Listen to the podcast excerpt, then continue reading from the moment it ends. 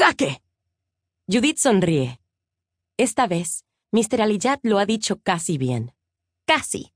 Con acento extranjero y con las consonantes aspiradas, pero se le ha entendido mejor que otros días.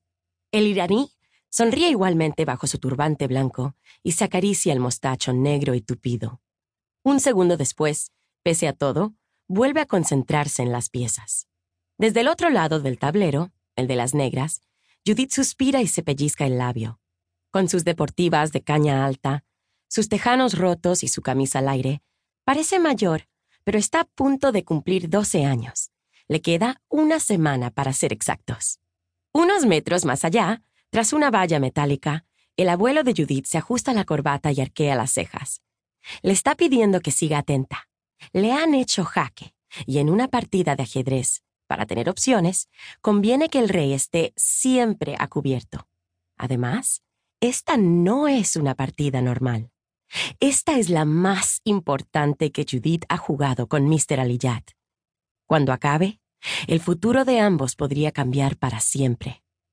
Quizá por eso nos rodean decenas de personas, y periodistas, y cámaras de televisión, y algún famoso, y policía, mucha policía.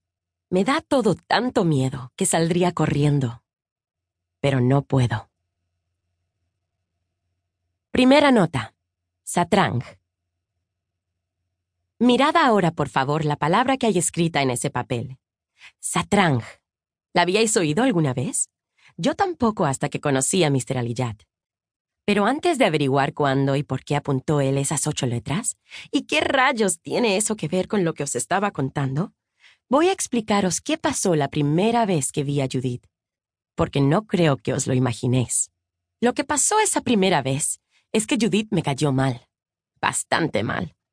Me cayó como una patada en la espinilla, vaya. Como un chaparrón a la interpié.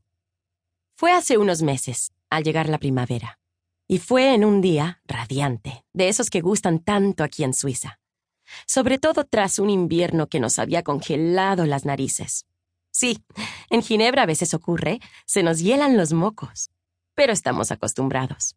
Por primera vez, en fin, la gente se atrevía esa mañana a pasear por el Parc de Bastions, sin salir corriendo a encender la chimenea.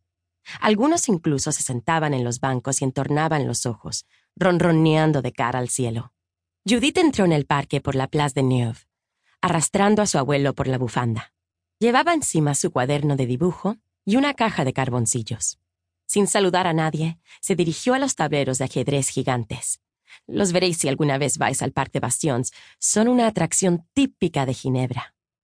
Y luego atravesó uno y se sentó en medio, en el suelo. Su abuelo abrió la boca, pero no dijo nada. Meneó la cabeza, caminó hacia un banco y se sentó sobre su periódico sin dejar de cabecear. Durante media hora Judith trabajó con cara de estar masticando clavos.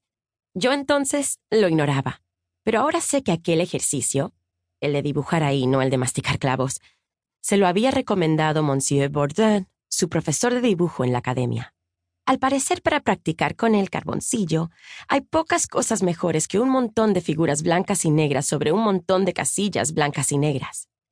Dicen que si uno logra dibujar las figuras, las casillas y las sombras de las primeras sobre las segundas, sin emborronarlo todo, es que empieza a dominar el carboncillo. Judith no andaba lejos de tal dominio. En eso hay que ser justos. Era una de las mejores alumnas de la academia, que era una de las mejores de Ginebra, que es una ciudad puntera en la enseñanza del dibujo. Sí, Judith dibujaba, y dibujaba aún como los ángeles. Por eso soñaba con imponerse en el primer campeonato europeo de retrato artístico para jóvenes valores que pese a su interminable nombre, era un torneo de prestigio cuya celebración estaba prevista para el mes de julio, concretamente en Suiza, más concretamente en Ginebra y más concretamente aún el día de su cumpleaños. Ese cumpleaños de dentro de una semana, ¿os acordáis?